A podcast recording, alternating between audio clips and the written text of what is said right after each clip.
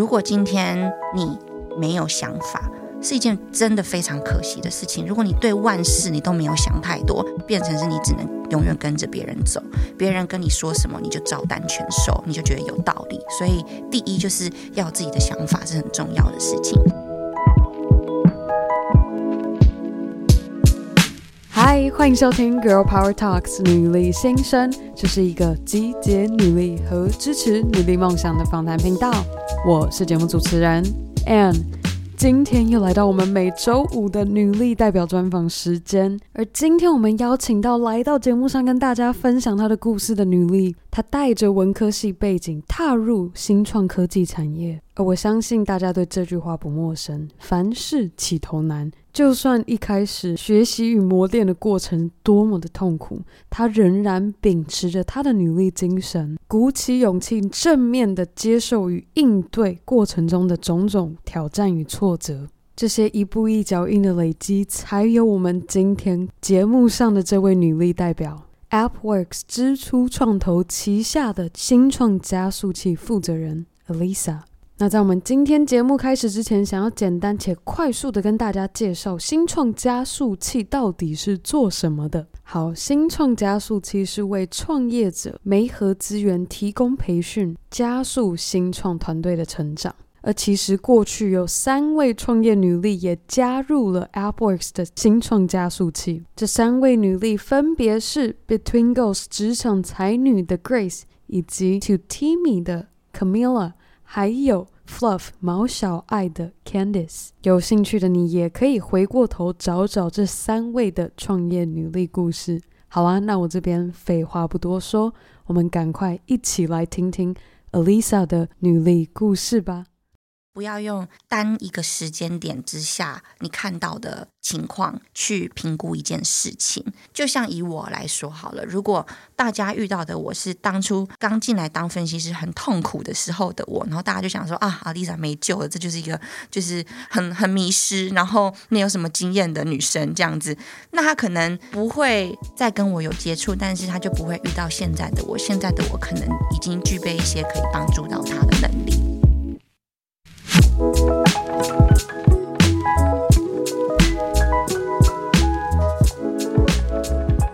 今天 Girl Power Talks 女力新生非常的荣幸，我们邀请到 AppWorks 新创加速器负责人 Alisa 来到节目上跟大家分享她的故事。我们在开始之前，先让 Alisa 跟大家说声 Hi，Hello，大家好，我是 Alisa。今天真的非常荣幸，可以邀请到 Lisa 来到 Lazy Corner 跟我们一起录音。那我们再聊聊 Lisa 是如何加入 AppWorks 加速器团队之前，我想把这个时间轴拉回到最早最早还在学时的 Lisa 你当时是主修什么专业？然后如何形容当时的自己？我大学的时候是念正大德文系，这个系呢讲出来大家常都会吓到哦。所以其实那个时候我大学就很知道自己在未来的就业市场一定是蛮弱势的，就不比那种会计啊、气管啊、说法律啊这种的学生。所以我大学那个时候就是把自己搞得很忙，因为我知道一定要从德文以外再找到其他的机会，所以那时候做了好多的打工啊，然后。实习啊，然后办活动啊，很努力的去探索。那你当时边修德文，你有开始物色说好，我毕业之后我要来尝试什么？还是你当时就已经有看到新创这样的生态圈了吗？其实那时候真的没有，而且我那时候念的是正大嘛，正大也在台湾是还不错的学校，所以身边的同学大部分大家对未来的想象都是毕业之后可能要去大公司啊，要去外商啊，那很容易我的想法也就是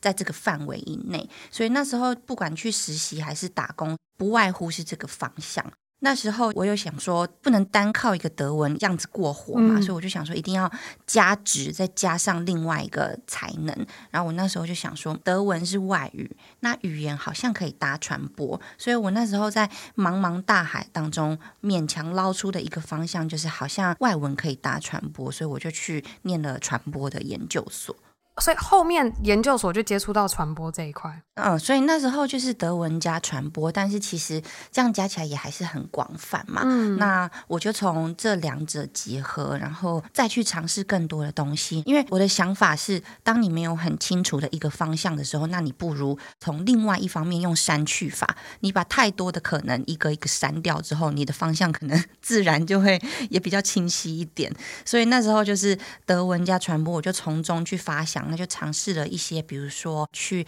时尚杂志打过工啊，然后有编过校刊啊，嗯、然后也去电视台考过那种国际新闻组的记者啊，然后也有去过公关公司等等这一些，然后就都去用比较短、比较快的时间，比如说一个月、三个月、六个月这样子的时间去尝试，然后确定自己说，哎，我喜欢或不喜欢，然后从这样子去用删去法来决定。嗯，所以还有在时尚杂志工作过。太有趣了！对啊，我那时候编名表，哎，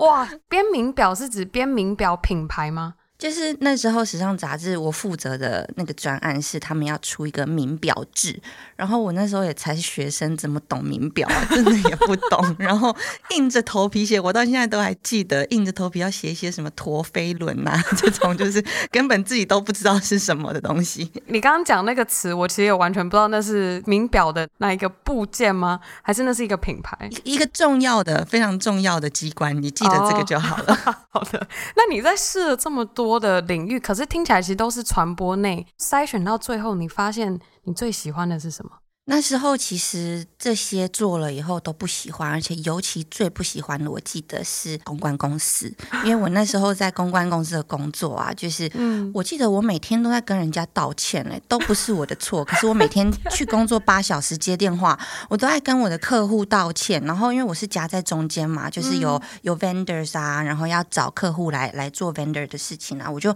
夹在中间，然后有任何的 schedule delay 或是有任何就是要换人啊换专。案我就一直在道歉，然后我真的到某一天，我的理智线就断掉，就觉得说 我好好的一个人，我也没有做错事，我到底欠谁了？为什么每天我都在道歉？然后后来我就决定说，那可能公关公司这条路，未来我不会把它放在我人生的职涯里面。那你理智线断掉之后，你看到的梦想是什么？你下一步的目标那时候怎么看？那个时候就是刚好我结束公关公司的工作，我就开始我研究所的课程。那那时候本来想要出国念书，但是因为我妈妈那时候生病的关系，所以我后来是留在台湾念台湾的研究所。嗯。然后我念的是正大的国际传播。那时候我要念之前，其实非常的期待，因为我考了台湾很多个传播所，那正大这个国际传播还是全英文授课，然后同学是外国人，我就觉得好像蛮酷的这样。样子，但是我那时候开始上学之后，就发现这种学术的生涯可能跟我期待的不是很像。然后我记得我那时候上学，其实跟老师跟同学关系都很好，但我还是不免就觉得好像有点无聊，有点闷这样子。所以那时候我就找了我另外一个朋友，他那时候跟我同一起考上正大，他是念数位传播吧，我记得。然后我就觉得那时候看他的那个 social media，好像他人生过得很精彩、很快乐。嗯，所以我就约他出来，然后就很闷、很烦恼的问他说：“哎，你都在干嘛？为什么你看起来好像生活很好玩？我觉得我的生活好无聊，我上学不开心。”然后他就跟我说，他在一个 startup。工作，嗯，然后那时候那个年代大概二零一二年、一三年左右，嗯，其实 startup 是什么东西，我是没有概念的，所以我就也没有概念，只觉得他好像过得很开心，我就问他说：“哎，那你那边还有没有缺？我也想去。”嗯，他就说：“哦，没有，startup 就是一个很小的团队，那我们现在团队只有几个人，不过已经够了，我们应该也不会再 hire 人。但是呢，我的 startup 在一个地方，然后他其实也讲不太清楚那个地方是什么。”他说那个地方呢，有很多像我们这样子 startup，然后那个地方叫做育成中心这样子，嗯、他们有在应征实习生，你要不要去那边试试看？然后我就是因为他这样子的推荐，我就去应征啦。Turn out 最后他说的那个育成中心就是 AppWorks，就是我现在的公司。所以你最早成为加速器负责人之前，你有先以实习生加入这个团队？对，我是。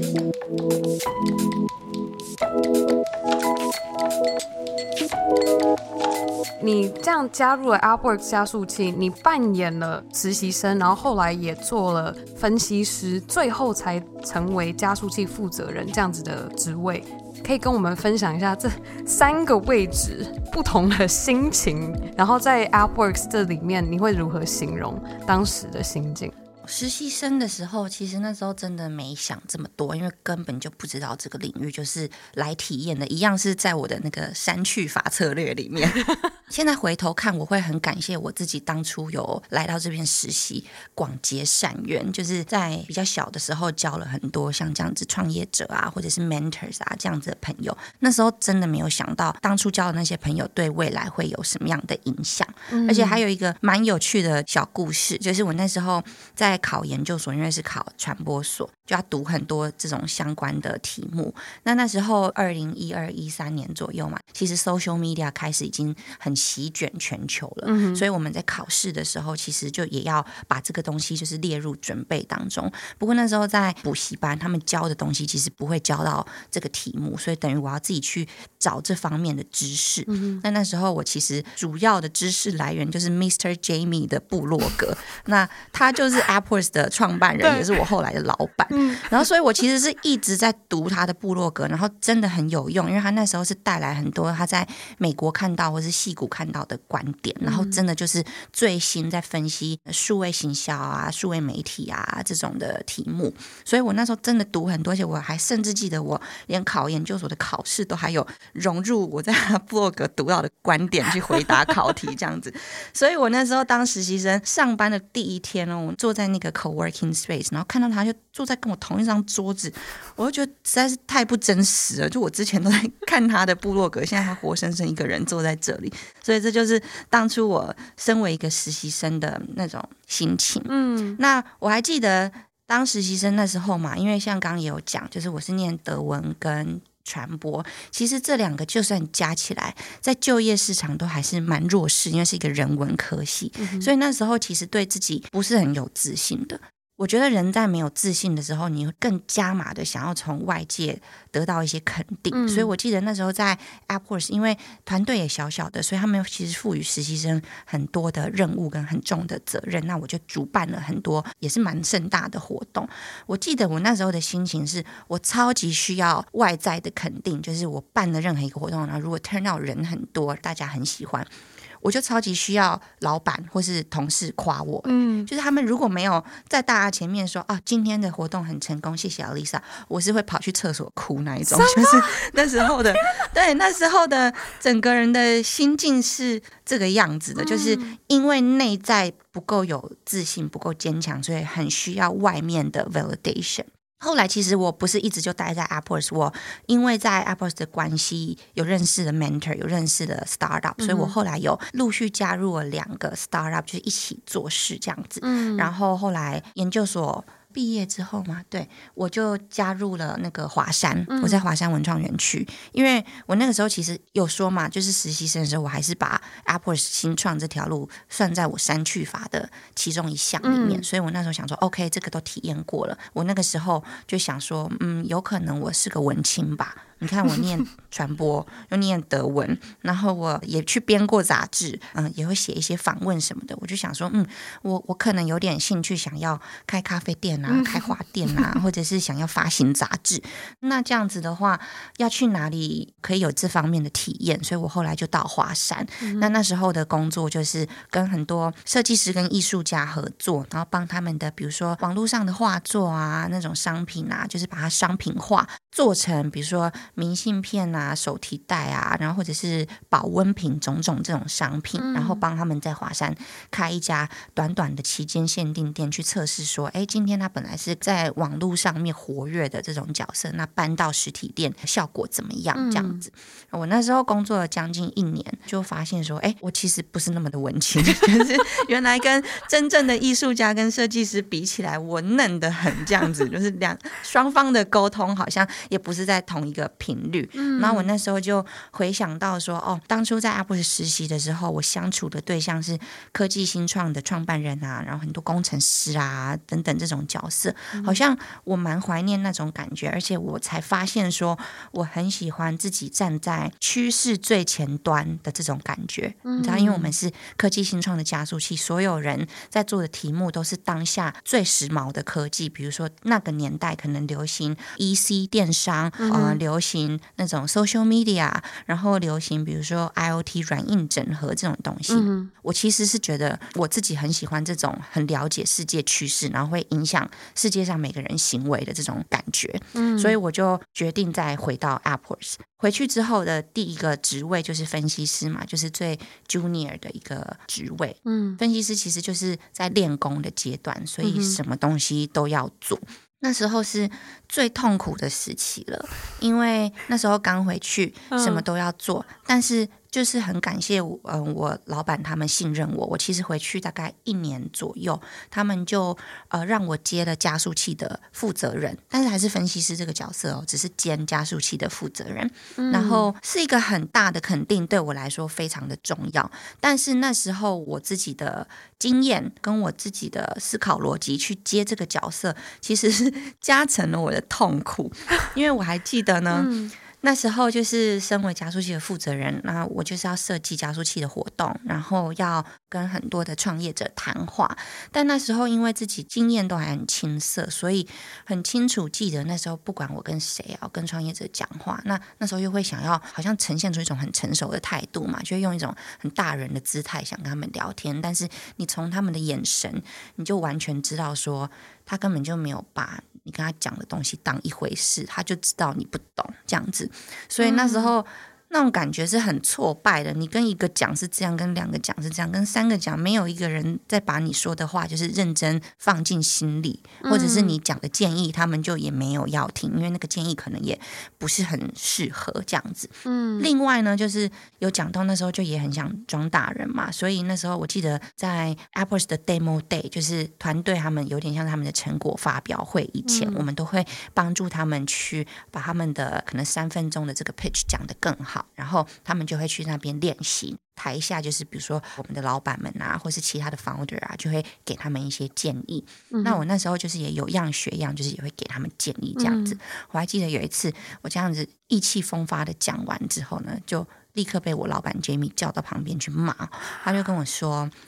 你没有资格这样子对他们指指点点，因为你没有比他们懂他们的东西。”然后哇，你能想象这个话当初听起来有多残酷吗？然后我那时候就是又很沮丧又很不服气，就觉得说啊，可是你们都这样做啊，我只是跟你们做一样的事，为什么不行？嗯，所以那个时候是很痛苦，压力很大，然后每天回家都工作到半夜，然后周末也在工作，但是还是觉得为什么自己好像进步有限，然后每天都怀疑说我自己到底在干嘛？那个阶段是这样。不过好在原来我的个性没有那么容易被打倒，嗯、就是那时候呃经历这些挫折、跟不信任、跟批评啊，还有这些痛苦啊。我那时候选择的方式是我还蛮正面面对，我去问我的老板们说：“那你觉得我到底是哪里做不好？你觉得哪里可以改？”嗯、或者是我就去跟我老板谈说：“嗯、呃，我觉得你好像对我有偏见，为什么我提的案子都不会过？那你是不是对我有什么误会？这样子。”我觉得首先就是你要正面去把事情都讲出来，然后有一些其实不必要的误会解开了之后，那你再从他们给你的建议里面去反思，说你可以怎么改。所以我那时候下了蛮多苦功，就是第一，我决定说我不要再去指点 founders，我是要跟他们学习。所以我那时候大量的约了很多的 founder，然后很深入的跟他们谈话，然后去了解说他们现在做的事情为什么要做，那遇到的难关是什么，那现在啊尝试了哪些方法。法等等等等，我真的就是这样子一个一个约，然后一个一个跟他们学。最后我发现累积起来融会贯通之后，你就突然更懂他们的阶段跟他们的烦恼。跟你就会发现说，哎，其实大家遇到的问题，好像梳理之后，你可以整理成几项，你就自己会比较有逻辑跟组织。嗯，第二个就是影响我很大的改变，是我那时候也是听我老板的建议，因为他刚刚有说嘛，他是一个 blogger 出身，就是他写很多东西，那他也很建议我们写文章。嗯，然后我那时候就也开始写文章这样子。不过最一开始的时候，因为也没什么经验，没什么看法，所以我唯一能做到的就是呃，从网络上去查我觉得有兴趣的文章。嗯然后我就转发，然后我可能就是在那个文章里面去找到一段，我觉得哇，那段读起来特别有感觉，我就整段 copy 贴上作为我的那个文章分享这样子。嗯，那一段时间之后，我就发现，哎，我好像开始有能力是转发一篇文章。但是不用去里面复制贴上一段，我可以自己去 summarize 那篇文章的重点。嗯，那又过了一阵子之后，我就发现说，哎，我好像开始有办法是不用转贴文章，我可能自己已经有能力。去组织我在 founder 身上看到的一些共同的常出现的问题，嗯，以及我从其他 founder 身上看到他们面对这个问题怎么去解决，然后结果是怎么样，我就把这些我的观察融合我的经验，写成一篇我自己原创的文章，嗯，到最后是可以做到这样的。差别最大的一件事情就是，最后我做到这样，并且把我的文章贴出去之后，其实一开始也会蛮怕的，因为我，我什么人啊，我什么角色，我怎么有办法写这种东西要别人看？但那时候每一次贴出来，我都会真的收到很多私讯，来自不同的 founders，那他们就会跟我说。哎，你怎么会写这个啊？我最近就是在烦恼这个，就是谢谢你整理这个东西出来。嗯，就是我觉得这个影响我很大，是因为本来我是那么的痛苦、挫折、没有自信，但是就是从这件事情开始，一点一点累积，我就开始有了一个基本盘的自信，知道说。今天我所观察到的事情，跟我所给出来的建议，其实是真的对很多人有帮助。其实我是有能力的。那我觉得有了这个基本盘的自信之后，帮助我跨过很多后面的障碍。我觉得我刚光是听你这样形容这一个阶段一个阶段，我发现的共通点都是真的是自己内心的心态。尤其是你刚刚形容到 pitch 过后的那一个跟老板的对谈那一次，我相信你当下可能也是因为心里面有那个压力，觉得说我现在要接加速器负责人，那我是不是就是要有一个他们的样子？我是不是应该要做起样子，我才能够胜任角色？可是隐隐约约，你内心信心上跟那个你觉得外表要体现出来的那个样子，其实有落差，才会让你又更痛苦。你就觉得天哪，那我到底要怎样，我才能够做？完全就是这样。我真的现在完全就是陈述我当时突然被老板点名说：“哎、欸，好，你来负责弄这个专案。”我就会觉得说：“好，我现在负责管理专案，要有个主管的模样。”我们就会无形之中会给自己设定一个外界的标准，然后变成就不是 对 一个人设。然后其实那个不是你，可是我们又硬要把自己推成那个样子，然后就会很痛。可是你当时就是没有因为这样被击垮，然后你又从。大量的阅读，然后去更深入的了解，然后以你自己的方式，然后你现在也透过写文章，然后找到自己的声音。这一路听下来，我觉得真的非常的钦佩，而且我也非常相信你现在能够作为 Alberts 加速器负责人做的这么好。我也相信真的是过去的苦功。我会这么说，是因为其实在十二月初我来到中国，然后我当时在隔离，隔离到后期我就已经就有点快要快疯掉，我觉得真的太无聊，然后我就开始抓，就是看。有什么活动在发生？然后当时就看到其中一个论坛，就看到 Elisa 在主持女性创业家的论坛。我当时对你真的印象超深刻，我就觉得天哪，为什么他可以这么的流利的主持，而且都问到点，整个带的很流畅，然后风趣又幽默，我就觉得印象非常的深刻。然后我就。默默的放在我的那个邀请名单中，我一定要邀请到 Lisa 来节目上分享。但讲到这个啊，嗯，是，其实也是你刚刚有说到第三阶段，最后是现在的加速器负责人嘛？对。那我刚刚比较在讲怎么样跨过痛苦的时期。对。那我觉得现在就是因为有了基本盘的自信，我不是再像以前那样那么无措与痛苦。我现在其实比较知道怎么样去跟我的压力共处。我知道这个压力是一个本来就会有的正常的现象，这样子。嗯。我觉得我现在的心态比。就是这个压力，既然我自己可以调节了，那我会把我的重心放在知道我自己现在是有这个能力去调度资源啊，然后有这个能力去给予更多，比如说像你刚刚讲的那些我主持论坛去讲的 speakers，或是我们的创业者，我知道我是有办法去给予他们舞台的，所以我现在个人就会放比较多的重心在思考，说我怎么样把这些资源跟能力 maximize 到极致。另外一个随之而来的。新的压力其实很有趣，跟你刚刚讲到的也有点相关。嗯、就是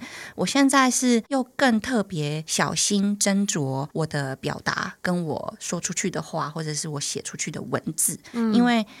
就是当你还是分析师还是小朋友的时候，你要随便乱讲一些无脑的东西啊，或者是发表自己的意见是没有关系的。嗯、但是现在变成是你发表这些东西是。真的会被看到，而且真的有人会往心里去。那所以，我现在对这些都非常的小心，也有很多的练习。嗯、所以，比如说像你看到的论坛，或者是像我今天呃来录你们的节目，其实这种看起来好像在侃侃而谈一些故事，后面都还有蛮多准备跟练习的。就是比如说要去呃删掉那些比较没有那么重要的话，啊，或是要去思考说我想要传达什么出来。嗯，甚至是现在连不要讲都是一个我在。刻意做的练习，比如说跟 founders 在谈话的时候，有时候他们因为自己可能在一些挫折或者在一些挑战当中，他们会很急着要找很多的建议，所以他们就会问。那可能他们就会问我说：“哎，那你们在 Apple 是怎么做？”那现在我其中一个刻意的练习就是，有时候我也不会去讲，因为我知道我们的做法不一定适合他们。就是我在练习该闭嘴的时候要闭嘴。我觉得这刚好也可以顺便就是跟我们听众分享说，如果你觉得不合适讲的时候，有什么样的方式来说，不会让他觉得说，哦，他就是懒得理我，所以他不讲，或是他他在隐瞒，他他不想让我们知道 AppWorks 为什么那么厉害，所以他不讲。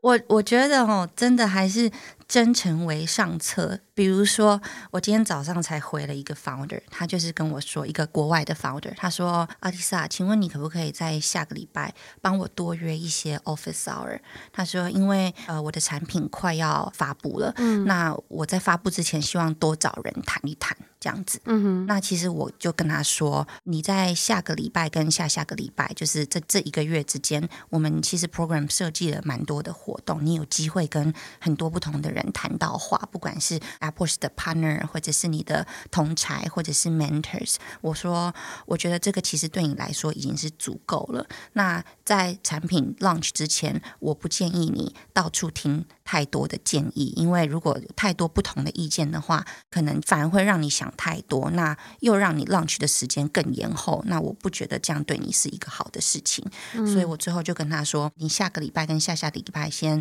试试看，跟大家聊完，如果你真的觉得还不够的话，你再跟我说。所以现在我的方法就比较会是这样，就是我不一定他们问什么，我就会照单全给。但是当我觉得不适合，或是可能现在不是一个好的阶段的时候，我也会真诚的跟他们说为什么。嗯，了解，就是直接完全透明化的去沟通，是以建议的角色，也不是觉得说哦，你如果不这样做会怎么样，就是单纯完全。客观的去跟他分享，对，这也是为他们想啊，就是我不是为了图我自己方便不介绍，我是站在他的角度，所以我相信，就算他当下可能觉得哎呀被拒绝了，不过他事后应该可以理解，说我不是一个自私的决定，是为了他做的决定。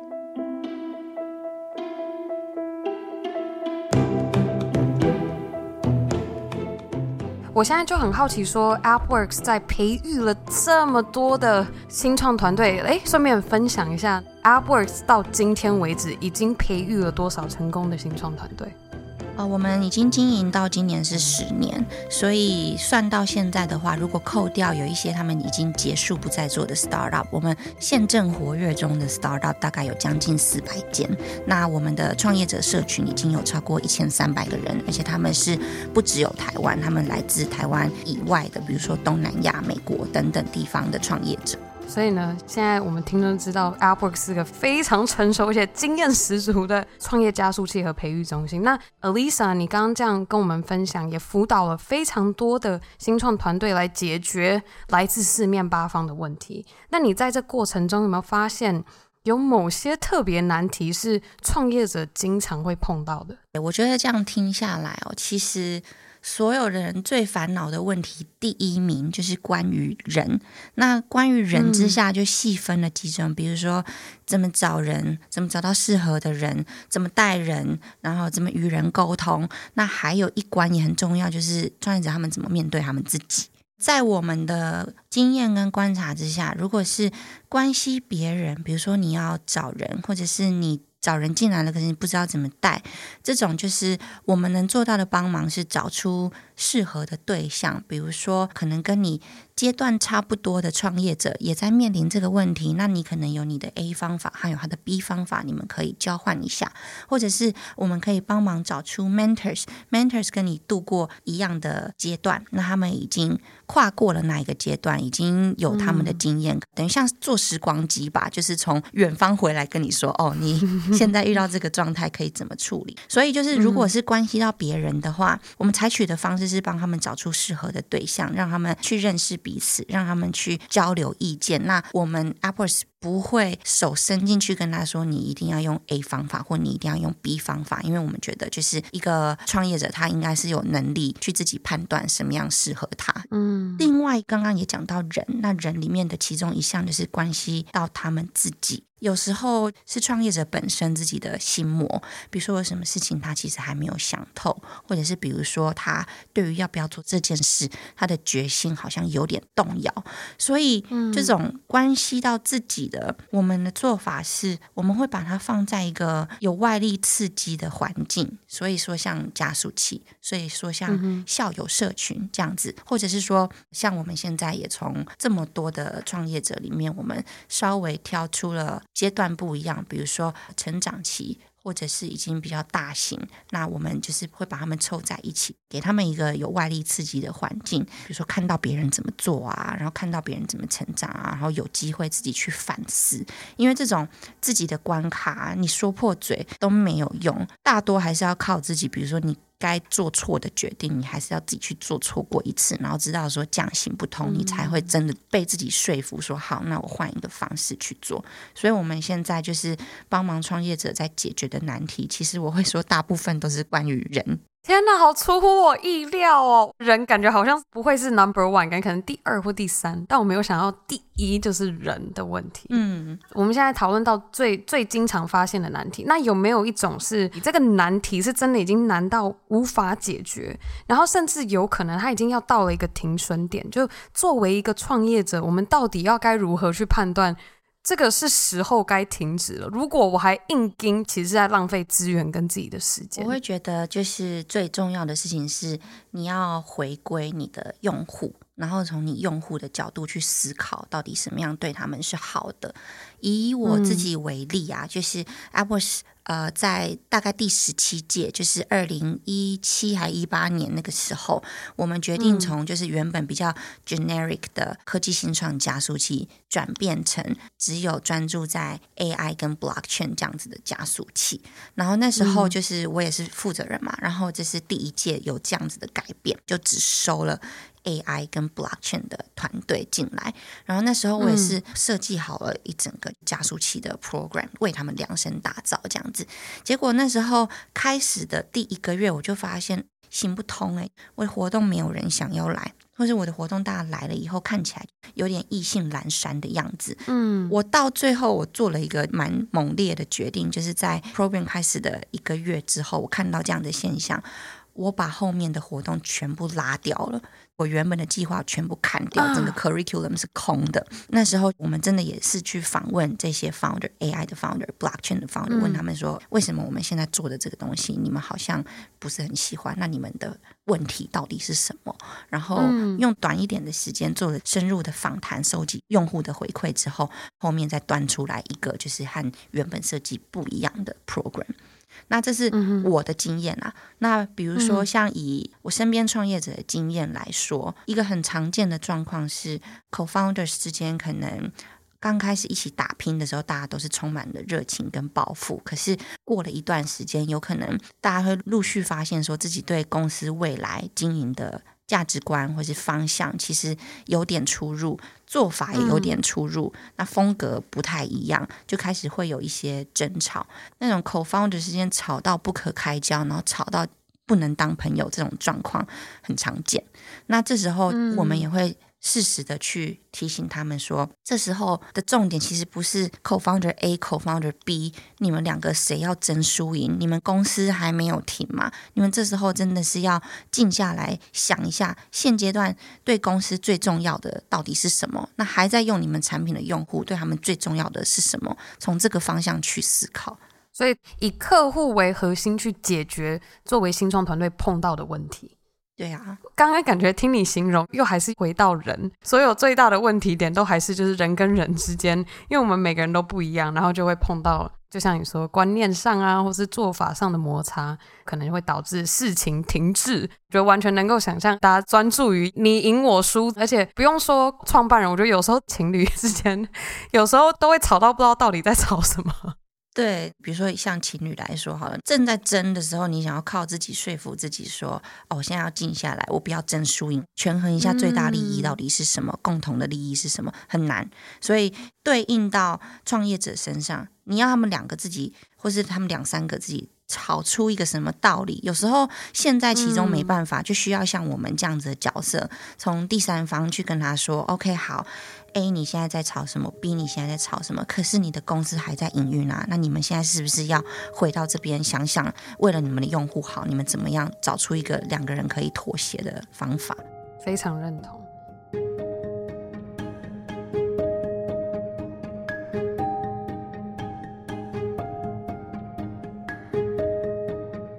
Lisa，你这样看着自己再次回到 AppWorks 团队，然后跟着来自世界各地的新创团队合作之下，这四年多的时间，你觉得你学到最宝贵的一课是什么？我觉得最宝贵的一课叫做 Delta，这个字是我老板跟我们讲的，那我把它翻译成中文叫做。成长幅度就是人的 delta，人的成长幅度是很重要的。再白话一点讲，就是我会说，不要用单一个时间点之下你看到的情况去评估一件事情。嗯，尤其比如说像我们在做加速器，那我们也有做创投，这算是一个风险投资。嗯哼，那我们要做的事情就是要在创业者还很早期，不管是对他这个人，或是对他的这个 startup，可以参考的线索。都还很少的时候，我们要做到可以辨认出是不是有这个机会，然后比如说把它收进来我们的加速器啊，就是给予他资源啊，让他加入我们的社群啊，甚至是投资他。很重要的事情就是要看长期价值，不要看片刻的当下。嗯，比如说呃，有些创业者，当我们第一次接触他的时候，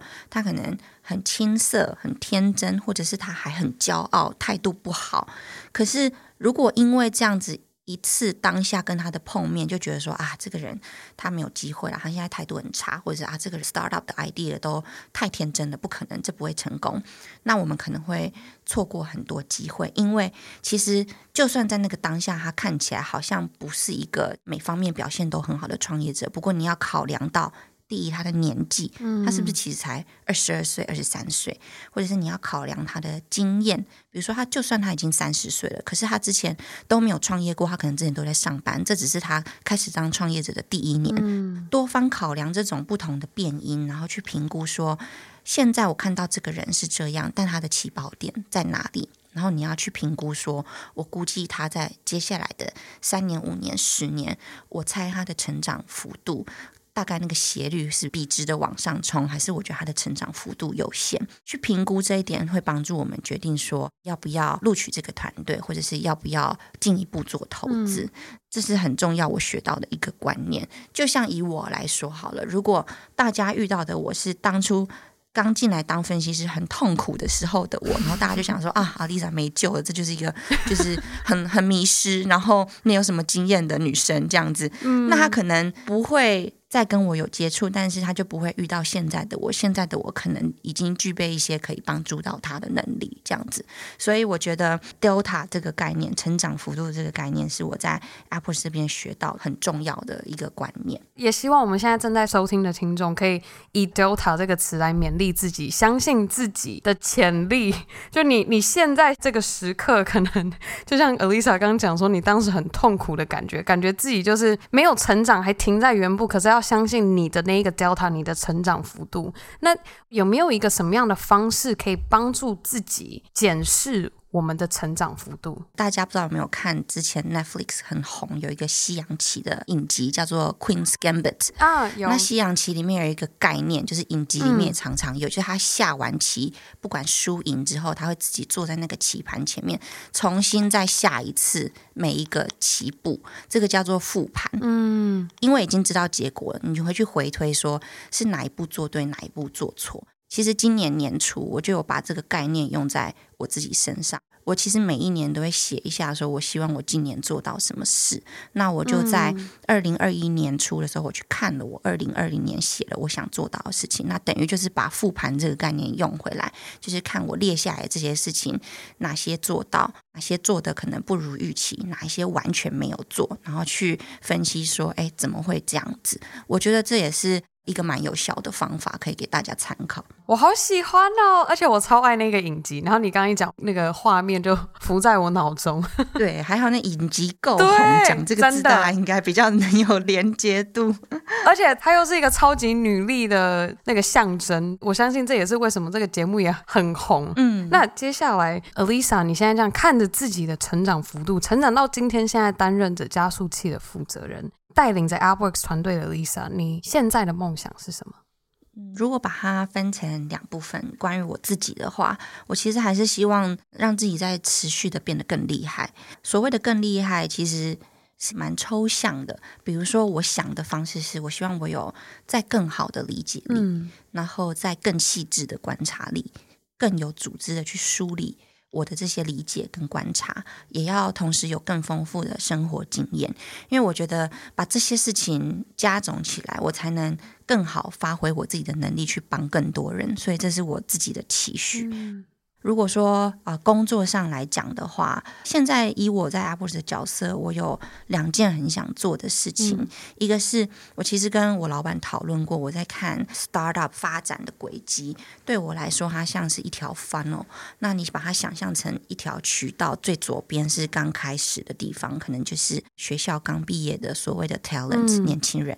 那这些人呢，他们就是往右边移动的时候，可能有一些人会来创业。就是变成一个早期的 startup，嗯，那再继续往右边发展，它可能从早期的 startup 陆续变成成长期的 startup，然后这条 funnel 的最后面呢，就是大型的、稳定的、欣欣向荣的这样子一个企业。嗯。那我觉得呢，现在在 AppWorks 我们主要在帮忙的是帮助 early stage startup 变成是一个成长期。这样子的 startup，帮助他们找到他们的 product market fit，帮助他们成为更好的 founders。那我们现在右边也开始做了，比如说像我们有一个叫做 AppWorks School，它是在训练想要转职成工程师这样子的人，嗯、所以 talent 这一块我们稍微也顾到了。那我现在想做的就是，我希望这条 funnel 可以把它。打得更畅通无阻，就是刚刚讲的那几个点，我们都会有对应的案例。嗯，比如说 talents 出来，然后呃小小的 startup，然后成长了，然后最后变成一个很有影响力的大企业。我觉得透过打通这样子的 funnel，可以让更多可能现在还在念书的小孩。小朋友、年轻人可以有更多的 role models，就像戏骨那样子啊。比如说，他们还很小的时候就看到戏骨什么车库创业的 startup，最后可以变成那么大的独角兽，大家就会对这个有向往，大家就会想要投入创新创业。那我觉得，希望从 AppWorks 自己开始把这个做得更好。第二点就是，我最近在整理一些我们辅导的案例。嗯，那我发现说，我们这几年来做的很好的是打通了区域。就我们从一个台湾起家的加速器，变成现在我们是算是大东南亚区域型的加速器。嗯，因为我们每一届的团队其实现在超过六成都是来自台湾以外。嗯，然后有很多来自东南亚世界各地的创业者也会想加入我们。但我发现我们做的很好的一件事情是把。国外的资源带进来，把海外的创业者带进来，然后让他们认识到台湾，然后甚至比如说在台湾设立他们的分公司啊，招募人才啊，等等等等，引进这样子的资源。嗯。不过还有一件事我们可以做得更好，就是把台湾也带出去。就是现在我们比较是从自己开始，从。以 AppWorks 的角色，在国外的国际场合啊、国际的舞台啊、国际的媒体啊，去喊声说啊，台湾怎么样？台湾很好。对。可是我觉得我们可以再继续努力，也帮助更多台湾的新创，或者是区域之间不同国家的新创，让他们在国际上有更多的交流跟发生。这是另外一件我想做的事。超棒的！我天哪，我觉得这个梦想，我相信一定会有这一天的到来。如果 Alyssa 心中看见这个目标，你一定可以去达成它。这是我很想做，但是老实说，光想这两件事情我就压力很大，因为这个你也知道不是很容易的一件事情。我在喊的是一个很大的方向，所以就是加油，要跟创业者一起加油。真的，因为我们其实女力新生也有来自东南亚的听众。AppWorks 一般是什么时间点会征团队？我们一年会有两届，一届大概是四到五个月，所以每一届开始的时间我们分春季跟秋季，所以春季大概三月开始，秋季大概九月开始。那我们招募的时间会往前推个也是四五个月左右，嗯、所以三月开始的我们大约，比如说前一年的十一月会开始招募，嗯、那九月开始的我们大概在这一年的可能四月底五月会开始招募。所以呢，如果我们听众有一个科技创业计划，想要加入 AppWorks 加速器的，别忘记可以在我们今天节目详情中找到他们加速器的官网链接。接下来呢，听了 Elisa 分享这么多，就很好奇说，你自己同样身为女性，然后跟这么多的新创团队合作的过程中，你有没有观察到成功的女性创业者都同样有着哪些特质？我陆陆续续一直在搜集我的女性创业者的 mentor 名单，嗯，跟一些人交谈过，我发现可能有两个点。第一个点就是我发现他们身上有累积的自信，就是他们透过他们的生活、生命的经验，慢慢的知道说自己擅长什么、欠缺什么。像我刚刚讲，他们有一个基本盘的自信在那边，是很从容的，可以跟你谈说哦，什么东西我有能力做，做得很好；什么东西我可能还不太懂。嗯，那跟可能刚开始比较年轻一点的女生，比较容易有莽撞的自信。嗯，像我自己小时候也一样，就是比如说会很想争取一些。Attention 啊，很想呃站在舞台上啊，然后比如说毫不避讳想让大家知道说哦，漂亮，我聪明等等。可是现在回头看起来，那个是一个。因为自己的内心强度不足，才会这么莽撞跟外放的想要展现出自己好像有一副自信在那里，怕这个世界不知道自己多好。嗯、但我觉得这个是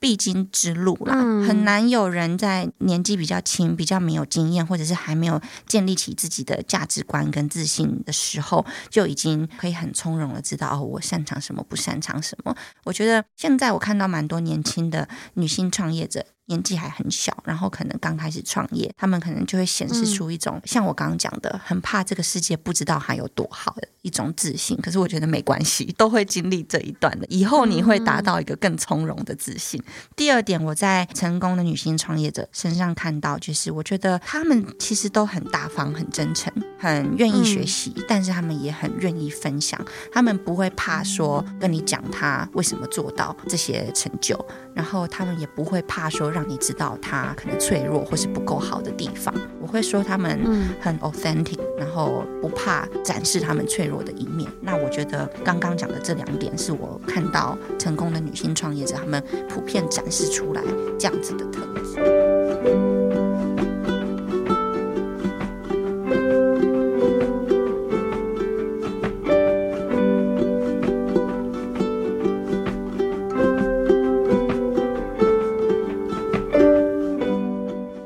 身为女性创业者，体现自己专业的一面，会不会有比较困难？因为像我过去有访问过同样在科技业的女力代表，她有分享到说，就是当她出现在可能哪一个会场上面，然后大多数新创或者是各方面的意见领袖都是男性的时候，就算她穿的再怎么的专业，或者看起来就非常专业的形象，可是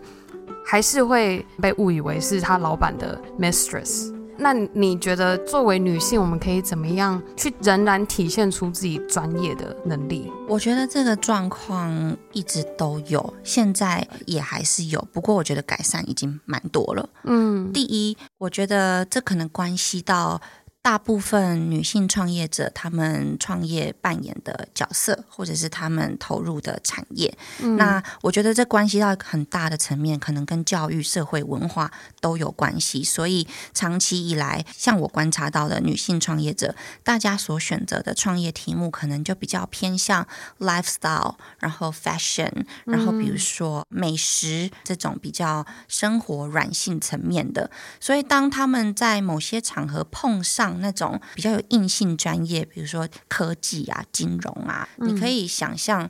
从。学校以来，这种比较硬的题目，或是理工相关的题目，其实本来你同学男生就比较多，那自然而然做这方面的男性创业者也会是主要的大多数。所以有时候当这样子的情况大家遇上的时候，所谓这种做比较软性啊，然后比较生活化的题目的女性创业者。很容易他们会觉得说啊，我是不是不够，或者是嗯，我做的东西是不是很小？那我觉得这个就是只是大家选择的东西不一样，不用因为这样子就先矮化自己，这是一点。嗯，第二点就是现在我所看到，刚刚有讲的很多那种比较硬性的题目啊，嗯、往年真的都是男生，不过这几年我的确看到更多女生也在挑战这些，比如说像医疗，比如说像大数据 AI、Blockchain，其实女生的创业者也越来越多了。那完全就是很专业啊，大家都在这方面是专业的，所以我觉得刚刚所形容的那个情况，现在虽然还是有，但是在不同的。原因之下有慢慢的在改善当中。那有没有勉励的话来克服我们刚刚形容到的这些个人心理压力，或者是觉得自己自信心不足，还是说面对到这种没办法体现自己专业能力的情境，给现在正在收听的听众一句话，分享你的女力能量。哎，我必须跟听众说，这真的没有 Ray 好的。我原本准备好的勉励的话，跟你刚刚上一个问我的问题刚好可以呼应。嗯，你说一段勉励的话，其实有一句我记在我手机的。记事本里面也是我看 Netflix，哎，Netflix 影响我很多。我是看那个 Taylor Swift 他的纪录片，嗯，他这个人争议性很多，但是我觉得看完那部纪录片之后，有一个烙印在我心里很深的一段话，我甚至写在小本本里。他说：“哈，呃，Next time when there's any opportunities to change anything, you'd better know what you stand for and what you want to say。”然后，如果我把它翻译成中文的话，我的解读是：其实大家回过头来就是要更了解自己，然后更知道自己在意什么，想追求的什么。当有机会的时候，就要把这些事情说出来。嗯，我再更深一层解读是：如果今天你没有想法。是一件真的非常可惜的事情。如果你对万事你都没有想太多，变成是你只能永远跟着别人走，别人跟你说什么你就照单全收，你就觉得有道理。所以第一就是要有自己的想法是很重要的事情。嗯，第二个可惜就是也有很多人他是心里有好多想法，心里小剧场很多，他可能看到朋友就会提，看到朋友会抱怨，但是他从来不。在公众的场合表达，比如说你有这么多想法，你有这么多小剧场，你可以写出来啊。你不会写，你可以拍影片啊，或者是你发个 Instagram 表达一下嘛。就是你要把这些你想的东西讲出来，不然的话，没有人会知道。那没有人会知道的话，你就会错过很多机会，你永远就只能当那个在台面下跟朋友抱怨的那个人。所以总结白话。如果大家以上都忘记的话，我觉得就是三句话跟大家说：第一，不要没想法；第二，不要瞎讲；第三，不要不讲。这是我的 takeaways。嗯，好喜欢这一集专访的题目已经定出来了，就是 Alyssa 刚刚讲的这三句就可以做我们这期专访的标题。我觉得这三句下的非常好。那 Alyssa，你觉得你的 girl power 是什么？我觉得我的 girl power 是经过那一些挫折、痛苦，最后慢慢走出来。我回过头看，我觉得我自己有几个点。第一个就是可能我观察比较细腻吧，然后这只是初步。那第二步，我觉得还好，我自己有做的就是我会把我看到的东西去归类、组织。那当我有一套我的逻辑之后，它就是等于像。储存在我脑中的一些资料库。那有需要的时候，我就可以分享。嗯、所以像今天这样子来录 podcast 的机会，也是一个很好的机会，可以把我观察到的或者是我在意的事情，那把它抽出来跟大家讲。我觉得这就是我的 girl power。嗯、那我觉得这个听起来好像是一个很抽象、很无形、不是很具体的东西，可是这的确是。帮助我很多，也是我会想要提醒比较年轻一点的女生的事情，因为其实我会。刚刚提出这几点，我的这一步啊，我当初很痛苦的时候，也是这个做的很不好。像我还记得那时候刚回来上班的时候，有一阵子的阶段是我提的提案都不会过，甚至是我在可能会议中想要讲事情，讲到一半就被打断，然后就说你回去再重想一遍，然后甚至还被我老板就是跟我讲一句很狠的话，他跟我说不要这样子思考，就像一个。Plain vanilla 就是香草口味冰淇淋这种女生，那这个意思就是说，对，就是 就是很无脑啦，对，就最普遍，然后想事情不深，就是一个很普通的口味这样 子。直接这样跟你讲，对啊，就是我经过很 harsh 的阶段吧，然后嗯。真的是还好，我心智很坚强。我当初听到这样也觉得说，哇塞，你怎么讲这么狠的话？不过立刻就是去反思自己，说，呃，对我不要这样子，那我可以怎么改？那我才发现说，就像我刚刚提醒大家的一样，我曾经有一段时间就是那种没有什么想法，很爱吸收知识哦，我读好多书，然后了解很多事情，但是我从来没有去组织他们，我就是一直照单全收。所以你今天要问我什么意见，我是讲不出来的。那也是从我老板这样子跟我说之后，我才。发发现说，哎，我少做这一步，所以从观察吸收，其实你还要再往深更走一步，就是去归类组织。那再往深更走一步，就是当你有这些组织好的自己的想法、自己的观点之后，你要去把它分享出来，因为可能会有一些人他会需要你这样子的分享，然后可以持续分享自己。在行，然后专业的东西，然后其实无形中就帮助到非常多需要帮助的人。对啊，一步一步来。嗯，是非常喜欢今天 Alyssa 的分享。那我们今天的专访其实也来到了尾声。今天 Elisa，你在女力新身上作为一位女力代表分享你的故事，你心中有没有一位你也想要推荐他来我们节目上分享他故事的人选？我有两位，我可以讲两位吗？可以。好，我的第一位很跳痛，就是完全跟我是不同领域。他是我的花艺老师，叫做林桂子。嗯，其实我学花艺很久了。刚刚最前面访问有讲到，我其实当初小一点的时候是幻想我要开花店的，所以我其实从、嗯、呃二十。出头岁，我就开始一直有在练习花艺、学花艺。我拜师过很多不同的人，那林桂子老师是我现在找到，我觉得是我最喜欢的风格。那他是一个从日本搬来台湾当花艺老师，我很佩服他的事情是，他就是跟我完全不同领域。我常常很赞叹，就我跟他学花已经学了两年了吧。嗯，每一次我弄好的一个花，然后他就是。可以用完全一个不同的角度去看到怎么调整，那甚至是他的那个花店叫做 Salon Flowers，你进去的时候，你就会觉得说，这个人真的是太强了，怎么有人有办法把生活弄得这么有品味？就是整个花店里面，一只汤匙、一个火柴盒、一本书，或者是一个花器。就是都非常美，没有任何一个是不美的东西。然后我觉得这是我做不到的事情，所以我真的很佩服他。他在台湾有一群蛮死忠的粉丝，然后真的太像一个仙女了。所以我觉得，就是在这个我不懂的领域，也许你也可以去跟他聊聊看，会带来不同的观点。第二位是我最近新交的新朋友。所谓新朋友，其实他是一个很酷的 mentor，他叫做 Jennifer，他是奥美的算是首席的创意顾问。那他曾经做过非常多很有名的创意的案子，我随便聊聊几个例的。好，他的作品里面我印象最深刻，我最喜欢的是多年前，二零一四年他出过一个喜饼。的广告，然后那个喜饼的广告是在拍一对同志情侣的生活。如果你回去上网搜寻那个影片，可能还搜得到。然后叫做他他，嗯，非常好看。当年我看到就起鸡皮疙瘩。那我最近因为就是认识到 Jennifer，我在看她过去的作品，才发现说，哎，原来这只是她拍的。你看二零一四年的影片，我今年二零二一年看，我还是起鸡皮疙瘩，觉得怎么这么好看。那另外还有一些作品，比如说像之前 IKEA 做过 Hotel，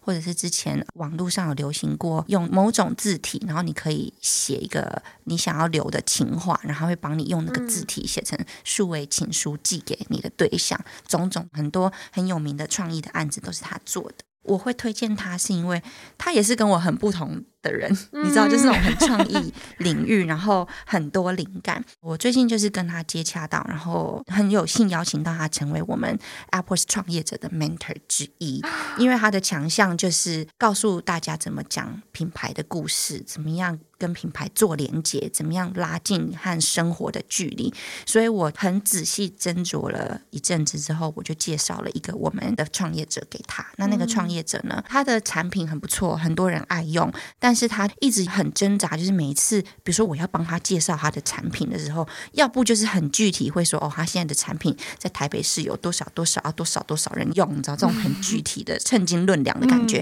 要不就是很模糊说，哦，他的产品大家。很喜欢用啊，因为在那边会发生怎么样的事情，就讲不清楚，他自己也讲不清楚，所以我也讲不清楚，很难帮他做介绍这样子，所以我就推荐他去跟 Jennifer 聊聊。嗯、事情就发生在昨天哦，他就是聊完之后，他就很激动的传讯息给我说：“啊，Lisa，Jennifer 真的太酷了，这是我这么多年来第一次跟人聊到全身起鸡皮疙瘩，然后他解决了我长期以来不知道怎么样定位我的品牌这样子的问题。很可惜，我昨天在开会，所以我没有办法去参。与他们的谈话，但是我从他的激动可以感觉到，这应该是一个很特别，然后不同观点的一段对话，所以我会觉得说，女力的代表这两位是我会推荐给你们的对象。太感谢谢了，也希望我们有荣幸可以邀请到 Jennifer 还有林桂子老师。我觉得这两位，我光是听 Alisa 分享，我就已经非常迫不及待，今天想要赶快把邀请函发出去。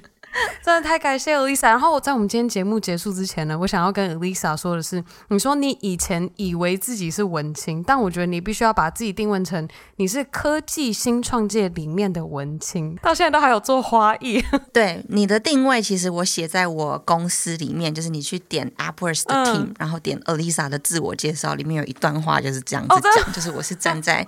科技跟创意的中间。嗯、我觉得其实这样子还挺好的，会有不同。的观点来刺激自己，所以像刚刚讲的林贵子啊，我真的是每一次都会被他大幅的震折到，想说哇塞，你这样子看事情的眼光，跟你这样的做法，我真的从来没想过。嗯、那我觉得这种不同领域的刺激其实是很好的。就像当初我邀 Jennifer，我邀请他来当我们的 mentor 的时候，他刚开始也是跟我说，他一直以来不是特别的深入科技新创这个领域，嗯、他是创意这方面他非常有自信，他做的很好。可是科技新创他刚开始接触，我也是像你刚刚讲的这样子跟他说，我觉得有他这样子带来他的观点，其实对刚刚我讲的很多科技新创，他们在看他们自己的东西，就是称斤论两，看数字，然后摊在台面上的数据，那他反而可以把。这个跟生活做连接，可以有不同的贡献。真的，就是那一条线中刚好缺那一个点，那个点补起来，这条线就连起来了。嗯，对，没错。今天真的再次非常感谢 Alisa 来我们节目上分享你的故事。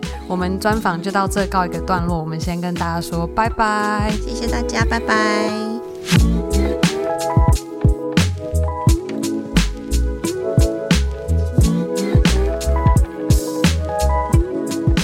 以上就是我和女力代表 Alisa 的专访内容。那也希望正在收听的你可以和我一起向 Alisa 学习，开始观察、相信与看见自己与他人的成长幅度。在你按下暂停播放或跳走之前，我有个重要的消息需要和大家宣布：女力新生节目下周休息一周。我们会在下下周一四月十二号早上五点再和大家 Power Monday 上见。好啦，那最后的最后，想要再一次非常感谢每周定时收听 Girl Power Talks 女力新生的你。如果你一直以来都不断默默的支持着我们，我非常的期待可以看到你在 Apple Podcast 上帮我们打星和留言，又或是在 IG 动态上标注 Girl Power Talks 的账号，让我可以认识你，而更好的还可以和你的好姐妹们一起分享女力精神。